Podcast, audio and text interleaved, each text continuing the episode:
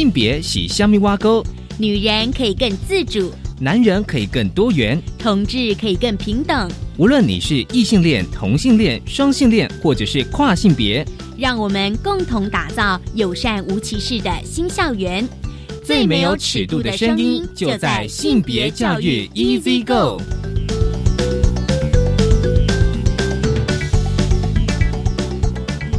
Hello，大家午安，欢迎收听教育电台性别平等一 C 哥，我是温龙，不晓得这礼拜大家过得好吗？今天的性别大八卦，想跟大家来聊一聊，就是以男女性别的差距报告。大家看到这个报告，应该会有点惊喜跟惊讶。其实呢，这是由世界经济论坛他们在十二月十七号，就是日内瓦的时间呢，做出一个报告，就是。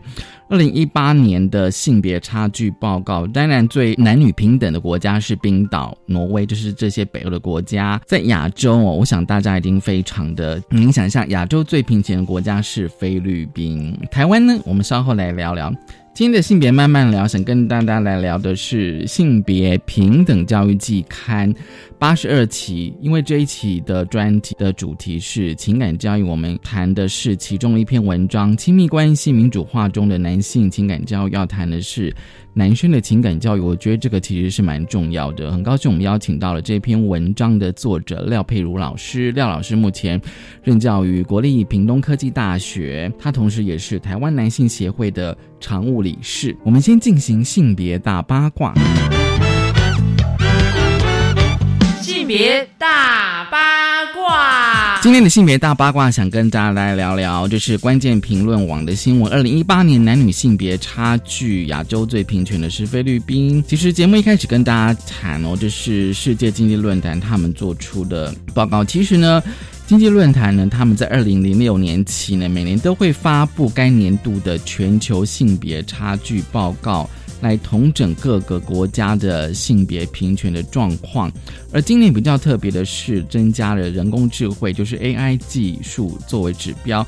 其实这个差距报告呢，以四个指标为主：教育。医疗、经济跟政治，而且呢，追踪了一百四十九个国家的性别差距的状况，而且呢，在二零一七年的报告显示呢，全球性别差距扩大，十年来首见。我想说，我们来看一下，就是其实呢，从这。四个指标，但各个国家的差距哦，其实都不太一样。我觉得比较特别的哦，是因为就是今年加入了就是人工智慧 AI 的技术哦，因为呢，人工智慧呢是未来重要的工作的技能，而且呢，全球 AI 专业人士当中呢。女性只有百分之二十二，男性是百分之七十八，所以男性还是占多数哦。而且呢，因为 AI 的产业需求越来越大，人工智慧的技术的性别。差距呢，也可能会加剧未来经济参与的性别差距。像关于 AI 的产业，比如说像制造业啦、哦硬体、网络之类的，其实还是以男性为主要的领域，所以呢，性别差距也会跟着扩大。这当然就是我觉得有时候就是我们现在网络科技越来越进步的时候呢，可能有些产业要转型。会比较趋向于人工智慧这一部分，所以我觉得这个调查其实是蛮重而且蛮有意义的。至于亚洲最贫穷的是菲律宾，大家一定很难想象，对不对？其实呢，哦，为什么？其实大家一定觉得是台湾哦，可是呢，台湾呢并没有纳入世界经济论坛的报告当中，也就是说，可能在这个报告当中呢，台湾不被认为是个国家，大家也许有一点点的难过。不过呢，嗯。我现在接下来跟大家分享台北市哦，他们也在同一天公布，就是十二月十七号呢，公布了台北市职场性别平等的指标。其实呢，这是七个指标哦，就是包括了性别平等的相关的机制，以及促进决策组织的性别平等，促进薪资待遇的性别平等，以及促进性别平等之教育。与训练、工作与家庭的平衡、友善孕育措施，就是怀孕跟生育的措施，以及职场安全之性平友善的措施，七大的指标。其实呢，台北市政府在推动职场性别平等的政策呢，除了产业局，还有性别平等办公室等跨局处的资源合作。其实。好几年前，我们曾经在节目里面有跟大家分享，就是台北市性别平等办公室这个组织跟运作。而呢，台北市政府的劳动局呢指出，就是说一个企业进了一个国家的永续的发展，提升职场的性别平等是相当关键的。其实呢，我国在二零零二年已经制定了性别工作平等法，其实这个在国际上呢一直被评比为就是说评价为非常进步的法令，就像是我们的性别平等教育法是一样的。其实很多国家，即便是欧美的先进国家，他们都还没有这个法律，但是这不代表我国的性别平等已经相当的进步哦。持续跟大家家来关切。好，这是今天开始跟大家分享的性别大八卦，稍回来性别慢慢聊。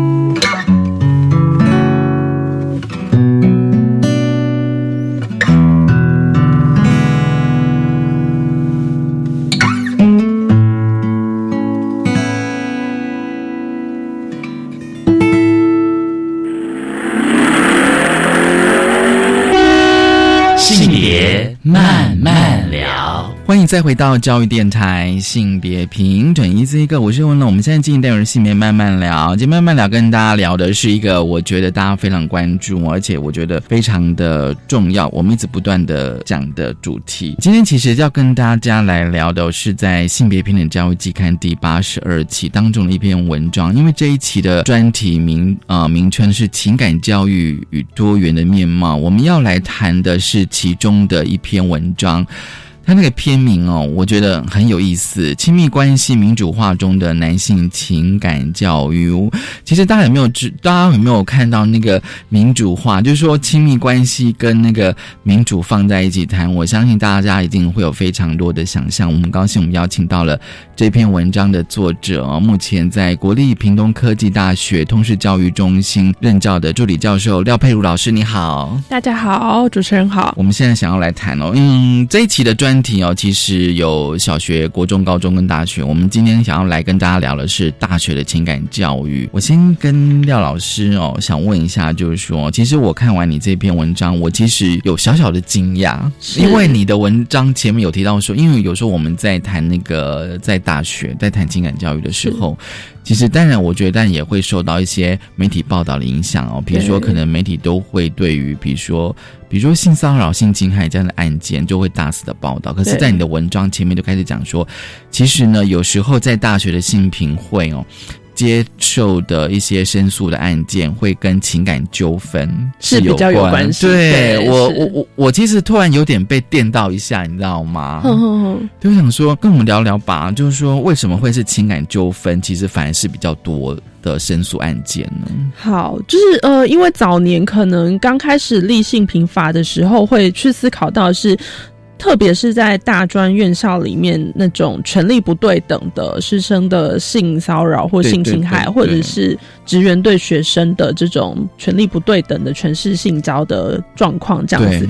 可是随着性平法这几年的推行，会发现说很多很多大专校院的承办人，然后还有我自己在当调查委员，然后在当性平委员经验里面，会发现说，哎，其实现在很多大学生啊，他们会提性平申诉啊。有很多的案件也跟他们学生跟学生之间的情感纠纷，不管是说交往中的，还是交往前的追求，或者是分手之后没有分好的，都很有可能会成为我们在处理的性平案件。嗯哼，是因为你的文章哦，其实大家可以在那个教育部的那个网页上一定可以找到。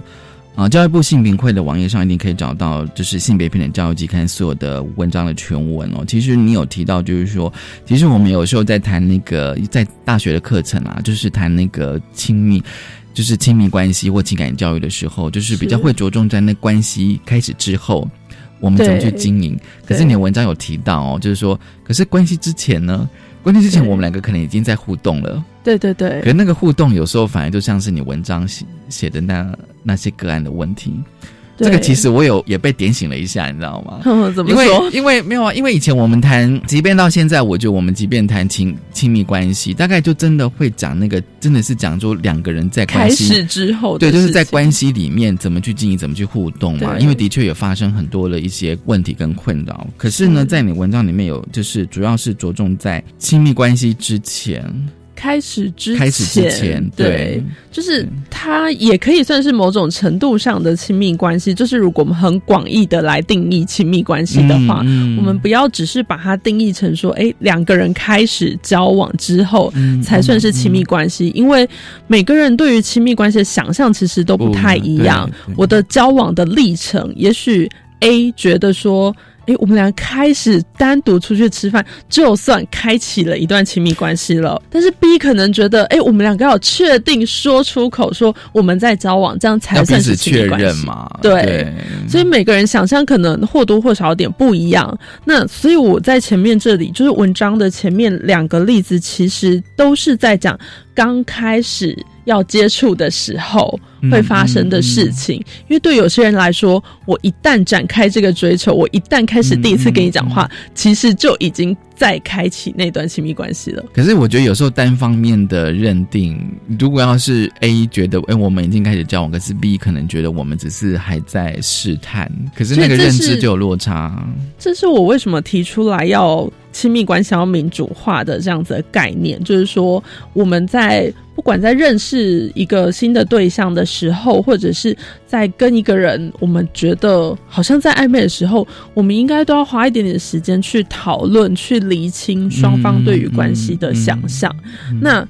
特别用了“民主化”这个词，主要原因是因为我们还是要考量说，在我们的社会上面的那个性别关系，可能男性会被期待是要比较主动的角色，对，女性是比较被动的角色，对。所以其实你会发现，很多异性恋关系里面，女性是不太会主动、完全的表达自己真正的想法，嗯。对，然后男性可能他也会依循某一种要主导的角色，他不太会去很仔细的去询问女方的想法。我可以先问一个问题吗？我先问一下廖老师，就是说，可是这个这个，我们都提说这是一个脚本，好了哦。对。可是问题是你有去观察说学生怎么去学习到这样子的一个互动的方式？这就是我们在中小学缺乏情感教育的一个结果。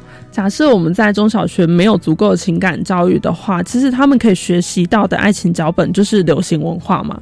嗯，那流行文化可能就是所谓的偶像剧，我们有台剧，甚至有中国的剧，有韩剧，有日剧，它其实有很多地方可以学啊。还有网络剧，对，网络 剧也分各个国家，然后我们在台湾比较容易接收到，可能就是这些东亚的国家的这些剧本这样。其实很有意思哦，因为其实我一开始就想问，就是说，就是说，哎，是不是就是因为？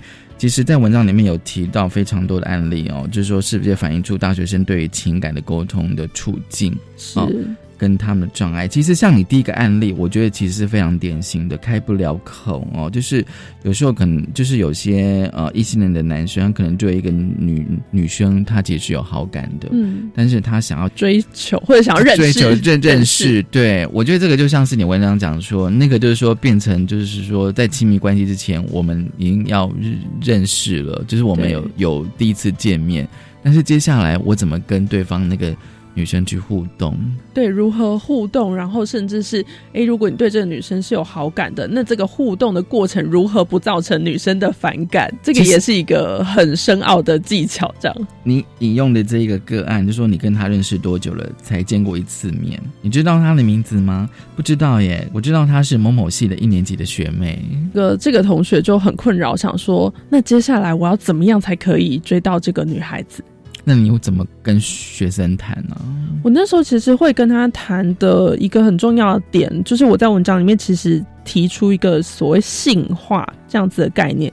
我用这个概念，其实想要去讲的是说，因为我们的社会其实，呃，我观察到啦，很多学生他过去的家庭教育，甚至学校的教育，还是会跟他说男女有别。嗯嗯。现在不至于讲到男女授受不亲，可是会一再的在整个家庭教育跟社会教育的过程，都告诉这些男生跟女生说，你跟另外一个性别不一样，对，所以你跟他相处的时候，你要怎么样怎么样怎么样。所以看到的是他在认识一个新的对象的时候，他对谁有好感，他想到的是这是一个什么性别的人，而不是想到这是一个人。我可以怎么跟他聊天？怎么去知道这个人的兴趣？他会想到的是女生都喜欢做什么，而不是想到这个人喜欢做什么。你的文章里面有想说。我们的文化不断强调男人做哪些事情可以吸引女人，女人可以做哪些事情留住男性。是哦，就是这其实也是流行文化的脚本嘛。就是你会看到很多谈话性的节目，然后甚至是网络上很多文章会这样告诉你说，男生只要做以下八件事，他就是真心爱你，就是类似这样子。把妹的十件事，对。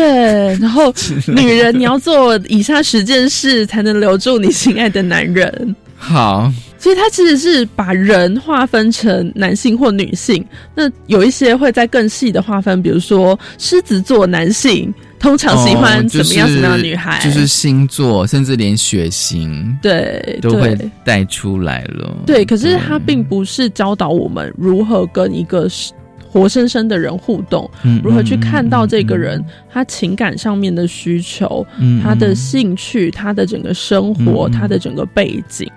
嗯，其实你你你你引用的第二个案给不给亏哦？那个其实已经有到了就是跟踪的地步。不过这个应该你第二个案例应该是女生嘛？对我第二个案例是女生，然后她会觉得很困扰的其中一个很主要原因是。对方除了要认识他之外，还有一些跟踪的行为。然后对于这个男生来说，他只是在追求一个他喜欢、觉得可爱的女生。可是对于这个女生来说，她的感受上是觉得，为什么这个男生会我到哪里他就出现在那里？他这个女生会觉得生活其实是有点可怕的。嗯。因为她没有期待，也没有邀请这个男性出现在那些场合。嗯，对。那这个其实我会写这个主要原因是。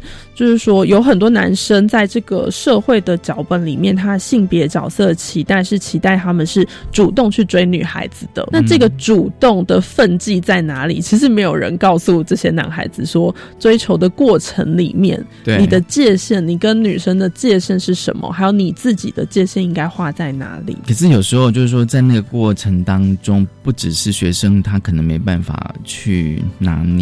嗯，可是，在那种就是说，因为就是现在。这个我们现在谈的案例，就是在交往之前嘛，是交往之前，对。可是我不知道，就是说在那个要确认，比如说我必须要确认对方那个女生，她其实也是喜欢我的，嗯。可是这个就是觉得说困难点就在这里。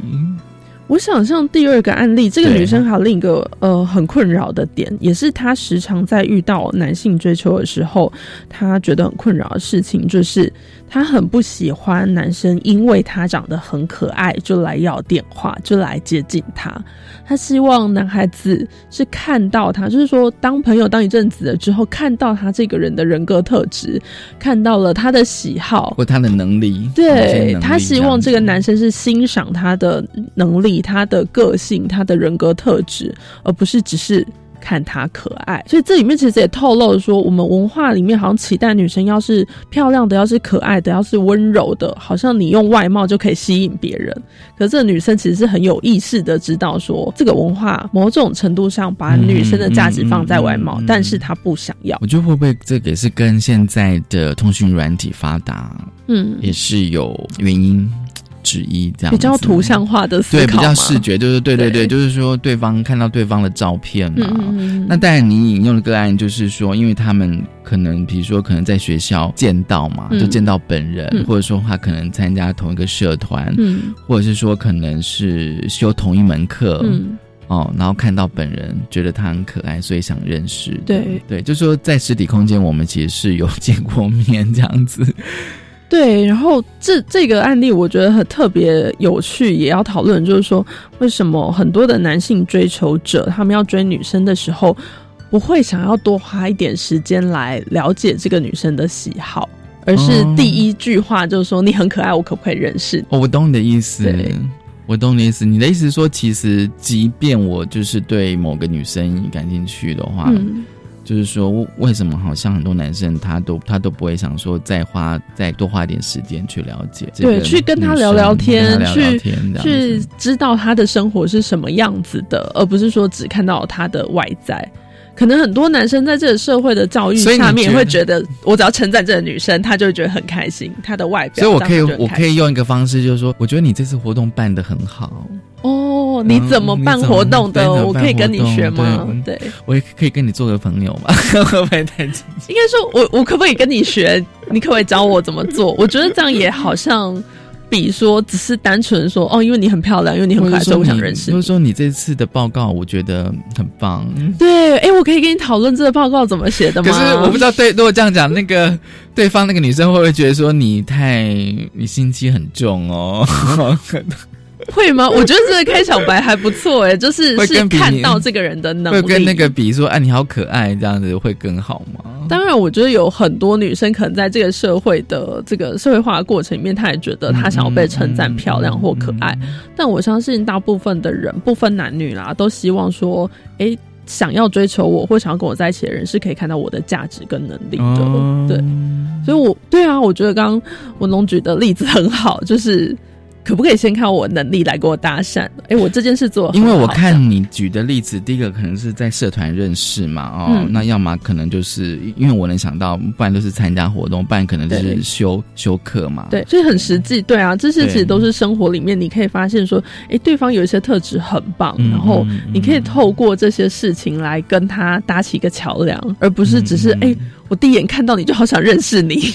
当然，我觉得就是说，我第一眼看到，比如说，我就不管男生或女生，比如啊，这个好帅啊，然后说这个人很漂亮，你可能对他开始有好感，对，是开始对他，然后就开始有点好像那种那种心仪的感觉就来了，这样子。对我觉得有趣。好，我们下个阶段继续聊，因为我觉得这篇文章里面有非常多不同的个案，其实都非常的典型。我们先休息一下，稍后回来。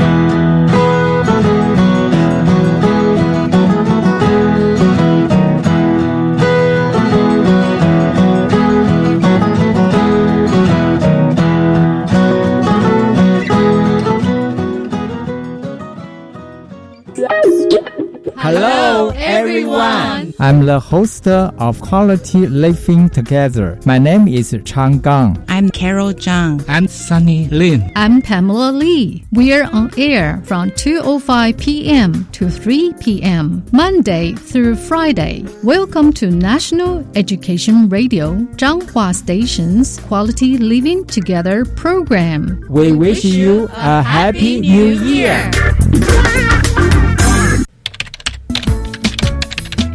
我最近常常听到有人在谈论性别平等教育的事情耶，这是好事啊！真希望大家都能尊重多元差异。不是啦，我是听说学校的教材好像有些怪怪的，嗯那个……嗯，吼，千万不要随便相信啦！我告诉你哦，要知道正确的讯息，你一定要上教育部的性别平等教育全球资讯网查询。以上广告由教育部提供。大家好，我是乌迪的妈妈。我觉得，因为呢，学校加入准公共幼儿园呢，多了这项的育儿福利，让幼儿园入学不再是沉重的负担。非常希望更多的幼儿园加入准公共行列，教会了更多家长。准公共幼儿园优质评价，让你托育的好，负担得起。以上广告由教育部提供。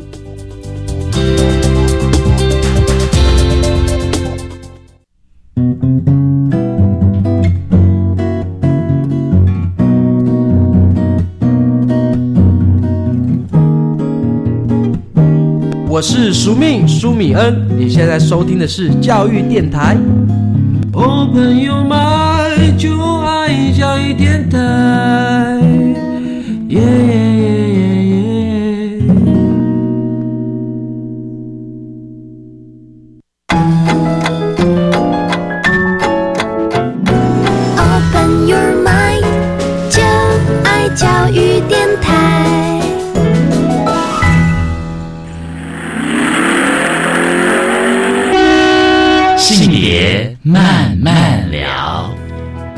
再回到教育电台，性别平等，一字一个，我是温龙。我们现在进行内容是性别慢慢聊，今天慢慢聊跟大家聊的是性别平等教育季刊第八十二期当中的一篇文章《亲密关系民主化中的男性情感教育》。很高兴我们邀请到了这篇文章的作者，国立屏东科技大学的通识教育中心助理教授廖佩如廖老师。好，我们继续来聊这篇文章哦，因为这篇文章的所引的案例都很典型哦。名花有主，这个其实有时候我们都会觉得，就是说，其实有时候我看这些案例，我我我有时候会会有一点小小疑问，就是说，哎，我即便对一个女生有好感，嗯，可是我必须要先确认，第一个他对我有好感，然后第二个他目前单身，嗯哼，这当然是在一个就是。我们的社会觉得价值观认为关系要是一对一的嘛，你如果是一对多的话，常常会被认为是劈腿啊，是花心啊。如果是女生，她会承受更大污名，是水性杨花等等这些说法。水性杨花，我觉得还是比较典雅。对了，就是我我在这用了比较典雅的说法，就是有一些女生可能她会遭受到，就是不只是男性或者是她女性朋友也会用一些。非常羞辱性的词眼来形容他。那如果我们在一对一的关系下面，其实我自己观察到蛮多的，呃，情侣他们的互动方式，或者是有一些不当追求的案例里面，其实都会发现说，哎，有一些男生他在追求女生的过程里面。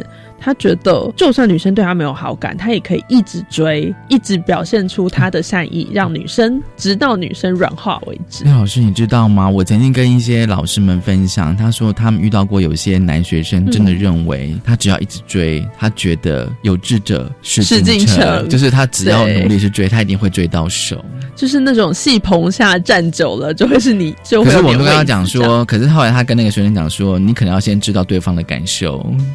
可是他愿不愿意接受你这一段这样子的追求？可是很多这种不当追求的案例里面，其实会发现状况就是男生从头到尾都没有要管女生的感受是什么，女生喜不喜欢。甚至有些男生，如果已经会到了性平安检，其实他是他的想法比较是说，女生现在的不要，不是真的不要。我可以问一下，说这是时时下年轻男性的一些想法吗？呃，因为我接触到的是已经进到流程 性平流程里面了，所以应该是 case 是比较严重。对，比如说有一些例子里面，可能哎，我们只是刚好单独共处一室。对。那对方可能就会想说，这个女生一定是对我有意思，才愿意跟我共处一室。比如说，我现在跟文龙共处一室，可是文龙就觉得我对你有意思。是教室还是寝室？不是寝室，就是是公开的场合、公开的场所。公开的场所怎么可以说是共？那是怎样的场所？就是像这样子录音室，但是可能是有窗户、有门，都很算是公开吧。哦，好，对，OK。所以我们现在共处一室，我想文龙应该不会觉得我。是对你有意思，这样不会，对，完全不会。这样是一个比较呃健康的理解。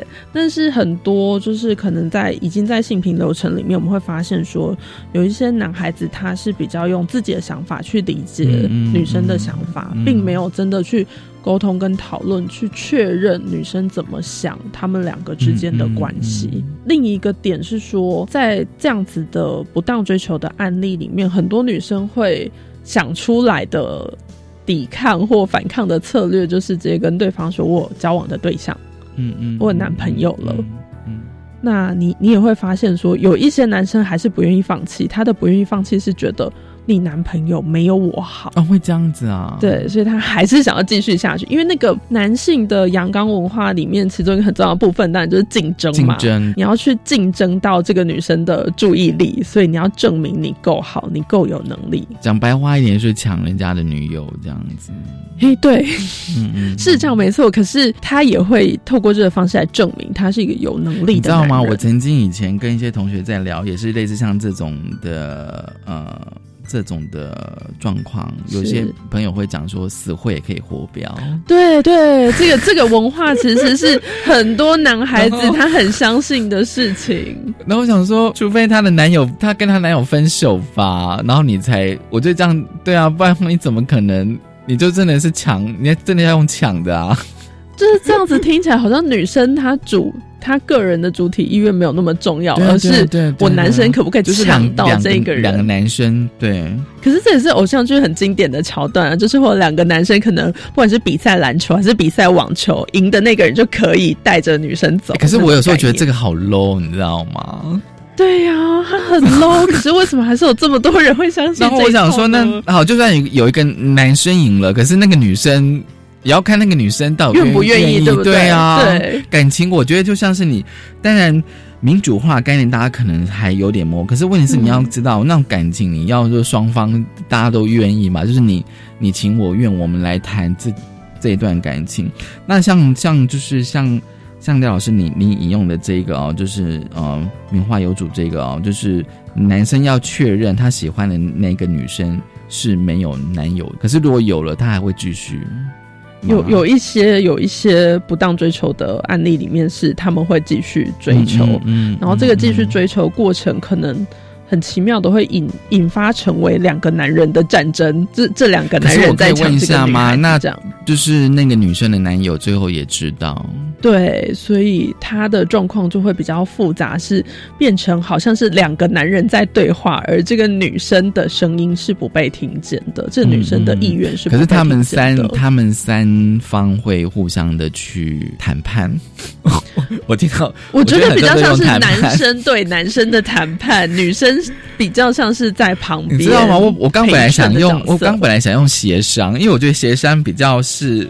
民主化的概念，可是谈判好像是一种 谈判，比较是我现在写的文章里面的故事的现实。嗯哼，但所以我们会希望那个走向民主化是一个协商，甚至要把女生的主体是可以看到女生的主体，然后也不是那种。两个男生去竞争谁比较强，谁就可以拥有女主角，因为关系也不会永远都是男强女弱，这个也是一个性别刻板印象嘛。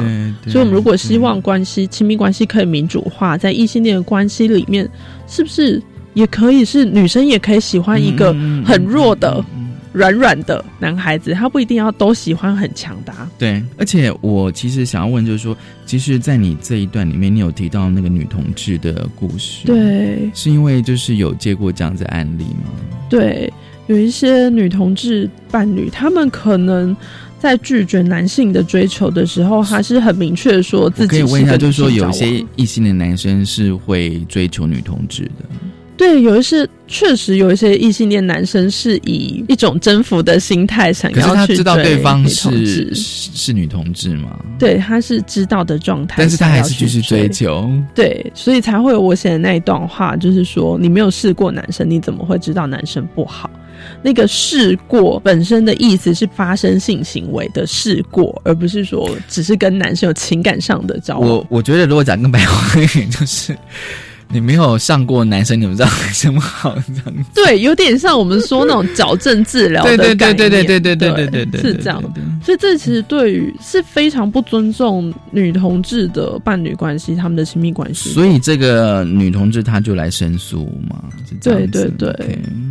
可是问题是，你们会跟这个男生聊？因为我觉得这个这个层次还蛮多的。第一个就是当然是过度追求了，然后再另外就是说他有性性倾向的议题进来。对对，但是其实还是会有很多男孩子认为或者是相信同性恋只是一时暂时过度的阶段吗？对，那个只是一时的混乱，所以他们不是真的同性恋。然后也会有一些男孩子会讨论说，他现在就是可能比较中性、比较阳刚的女同志，他们会说，他只是想要扮演男生而已，他只是在就是模仿啊、学习啊，暂时的不知道自己的性别是什么这样子，嗯嗯，所以他们没有办法去。相信我在讲的亲密关系民主化，也包含说我们要去正视到除了异性恋之外，还有各种不同关系的可能。对，嗯，所以我才会在这里放了这个例。后来那个异性恋的男生会不会很会不会他觉得他自己的遭遇？我我觉得爱错人了，爱错人了。可是你也不能否认他的情感，也许他也是真的很喜欢。这个女孩子，可是他就是爱错人了。他讲话的方式，或者是她的行为表现方式，会让人家觉得你这样就是是在歧视，或者是你其实已经构成了性骚扰。对，爱死你哦！因为其实我觉得，因为我发现就是说，廖老师，你你那个文文章你的个案都好像有阶段性的。对对，爱爱死你哦！因为其实有些男，你这个个案比较像他占有欲是比较强的。嫉妒心也蛮强。可是这个个案，他是已经在关系里面吗？这个是还没有在关系里面，关系里面有点像是在暗恋的状态，然后会不断的传讯息，不管是用 Line 还是脸书的讯息，会或者是手机的简讯，会不断的传讯息，告诉对方说他是一个多棒的人。嗯，然后一。对方没有回应的时候，他会继续在继续希望，就继续传嘛，对，继续传这样。然后可能看到对方跟男孩子走在一起，他就会传讯息告诉他说：“哎，我不喜欢你们两个走在一起。”很生气、很愤怒，然后想同归于尽。对对，他会这样想。哎，我觉得还蛮激烈的。这个跟前一个也是有点类似，就是说他是把自己的情感的需求放到很大，然后没有去看到女生对女生的意愿，女生喜不喜欢他，然后想不想要跟他在一起。而且他他直接讲说他是占有欲比较强的，对他自己知道自己的这个占有欲甚至嫉妒心很重，可是他没有办法。跟你们怎么跟他谈呢？这个很困难，这真的会很需要。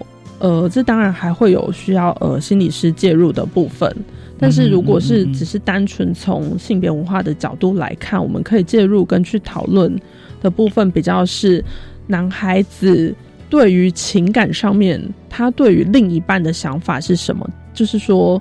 他的另一半是他的附属品吗？嗯，还是说他的另一半是一个人，会有喜欢的，喜欢跟谁出去，不喜欢跟谁出去的时候？而且啊，我是在想说，如果他们其实还没有正式进入亲密关系的话，那如果他们进入亲密关系，他的占有欲会不会更强烈了？这也是就是呃，我们可能从一些家暴相对人，这当然跳比较远，就是已经跳脱大学生，但是你从一些家暴相对人经验里面，你其实也可以看到很多的男性相对人，他其实也会对自己的太太会觉得说，哎，我太太为什么？为什么要出去工作？他整天都在外面，一定不是去工作，他一定是去外遇了，去勾引什么男人吗？对他，他拿回来这些钱，一定不是正经工作 拿回来的钱。这样，那这种其实都是一种，就是可能男性本身自己的不安全感，或者是他的自信吗？自信，还有他可能在工作上面的挫折，让他没有办法符合那个好男人、好丈夫的标准。那个文文章的的篇名就是呃，男性情感教育，他可能觉得他的男性气概受挫了。对，哦，对啊，我的篇名还特别写了 男性情感教育，教育其实是很想要去谈说，男性不只有一种样貌，不会只有那种。可以赚钱养家很强的男人才是男人，也会有女生会喜欢不一样类型的男孩。所以，我们透过这种民主化的过程去去讨论，去跟你可能喜欢的对象、你喜欢的对象、你交往的对象，甚至你结婚的对象去讨论他喜欢什么样子的人，而你是不是那样子的人，这才是重要的事情。好，我们先休息一下。最后我们要谈最后一个一个案例是性爱合一？问号，其实它有问号。好，我们先休息一下。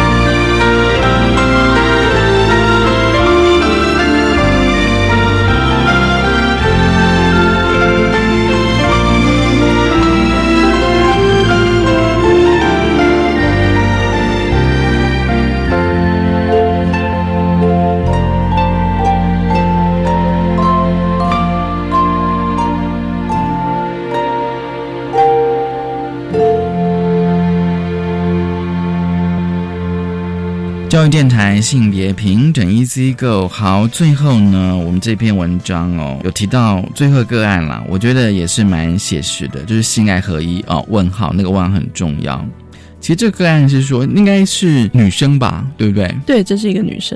对，就是说她跟男生上床了，但是男生还说不要，要不要交往？他到底爱不爱我？这样子，这比较像是说两个人可能在暧昧的阶段。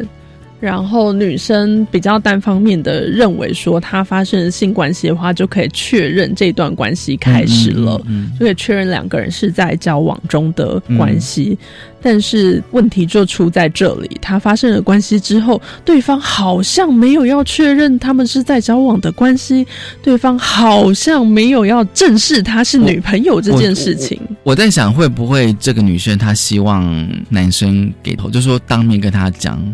就是我们现在是男女朋友了，还是说，应该说这个女生不断的要求男方给出一个承诺，可是男生其实不想要给出任何的承诺，所以这个女生其实觉得，我有时候觉得那个表达是不是有点差异，就是说。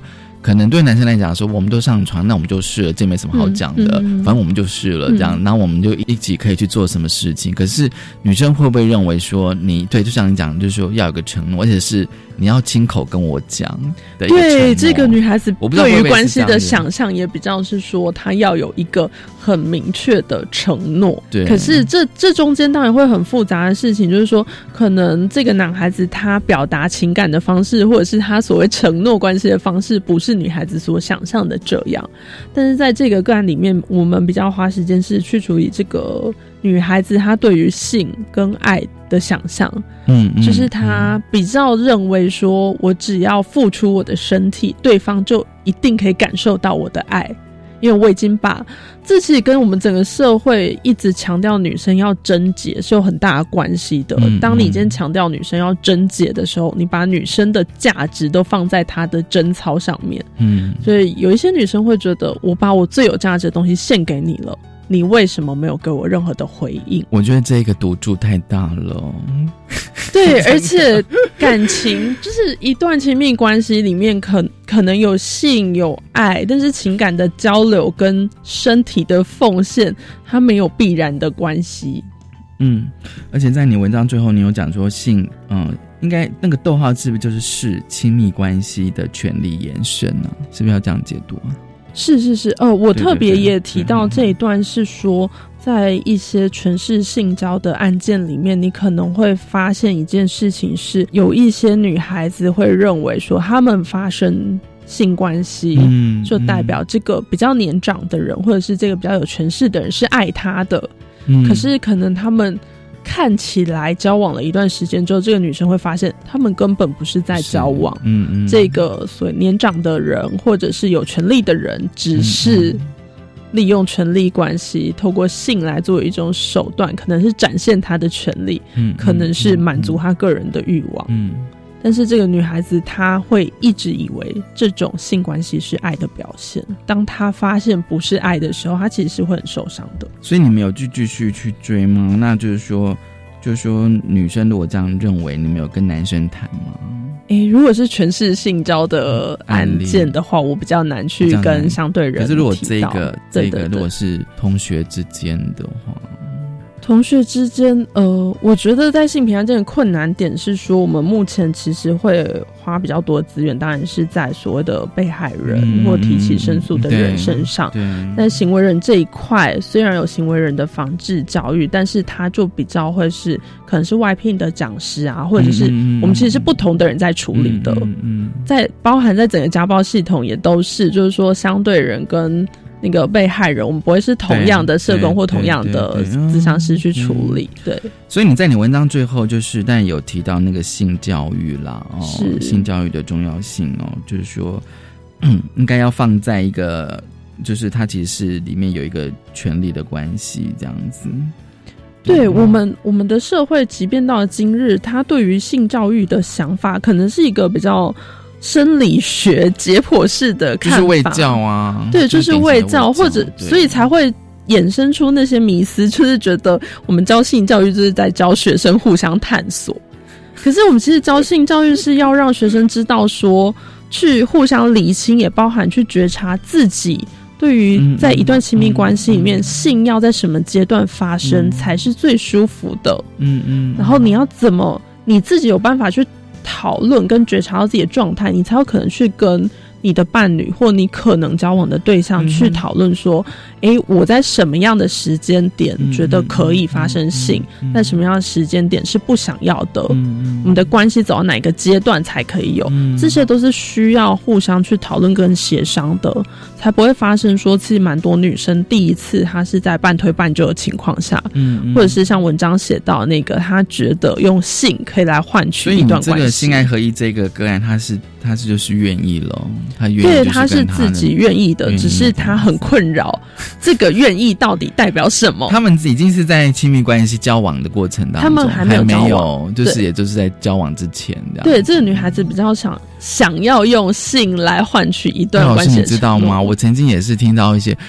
哦，我觉得我朋友真的太 太多的经验。他说，他们但也是说，有一些男生会认为，就是说，既然有女生愿意，他对，就是来者不拒嘛。那我就跟他上床啊，对啊。但是至于有些男生会这样想，对不对？对对对，他不一定会给。对，这个也是我觉得需要去谈的，就是很多女生她对于。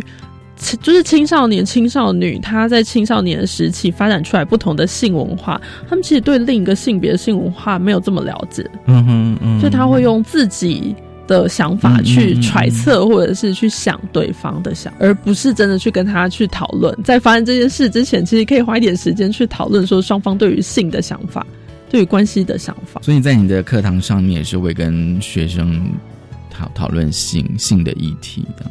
对，然后也是我在文章里面这样子的写法，就是我比较倾向于去把性这件事，不是看成是一个生理上的肢体的接触而已，而是把它看成一个权力关系。然后我们有没有办法在关系里面，男生去谈他的想法，女生也去谈他的想法，嗯，不是只有谈说性这件事。的感受愉悦或不愉悦，而是去谈说，在什么样的情境下，什么样子的关系阶段，我们可以发生性，或者是可能不知道，就是有些团团体讨论说，那就不要性啊。就先禁欲啊，就是说先不要做啊，就不会有这些关系、这些问题了。假设就算到了结婚之后才发生性，结婚之后发生的事情，难道不需要讨论、不需要协商吗？更需要，对呀，需要。所以不管在哪一个阶段，性都是一个需要去讨论的事情。如果学校的教育可以投注更多的资源跟时间，去带领孩子、带领学生一起来思考、一起来讨论，那其实才是一个。所谓避免滥交，或者是避免不当的性行为的好方式，其实我觉得好像，也许哦，因因为其实，在你的文章有提到，就是说，其实有时候我们的很多课程哦，虽然就是比如不管是亲密关系、婚姻家庭哦，但是呢，就是说有有些课程，甚至它是对性哦，可能并不是那么的。那么的怎么样？谈的不多，甚至是避而不谈。对，我觉得这的确是还蛮，而且都已经到大学了。对啊，我觉得到了大学也是另一个点，就是说，可能在中学、小学阶段，父母可以在身边看管，可是其实到了大学阶段，学生都大部分都会在外地读书。嗯嗯，所以他的自由度变得更自由的情况下。我们更需要好好的跟他们去谈，并不是一味的禁止，而是跟他们讨论自由的限度在哪里。你想要什么样子的自由？对方想要什么样的自由？整篇篇呃，整篇的文章，我觉得很重要，就是那个民主化的概念。是，今天真的很高兴，就是廖佩如老师来跟我们分享。其实这篇文章哦，大家可以在教育部的那个性别平等教育的网页看到，就是性别平等教育季刊每一期的。呃，全文的内容哦，都有 PDF 档可以供大家下载跟阅读。下次我想说哦，请你来谈性这件事情，性教育。到大学了，到大学了，我在想说，我在想说，大学会有一一门课就叫性教育吗？大学性教育可能就会跟中小学比较不一样，比较不一样。然后也不是只有去谈什么性侵害、性骚扰防治，不一样了哦。对。很高兴廖佩如老师来跟我们分享他的文章内容，谢谢廖老师，谢谢文龙，谢谢大家。收听今天的新北评论一次一个，拜拜。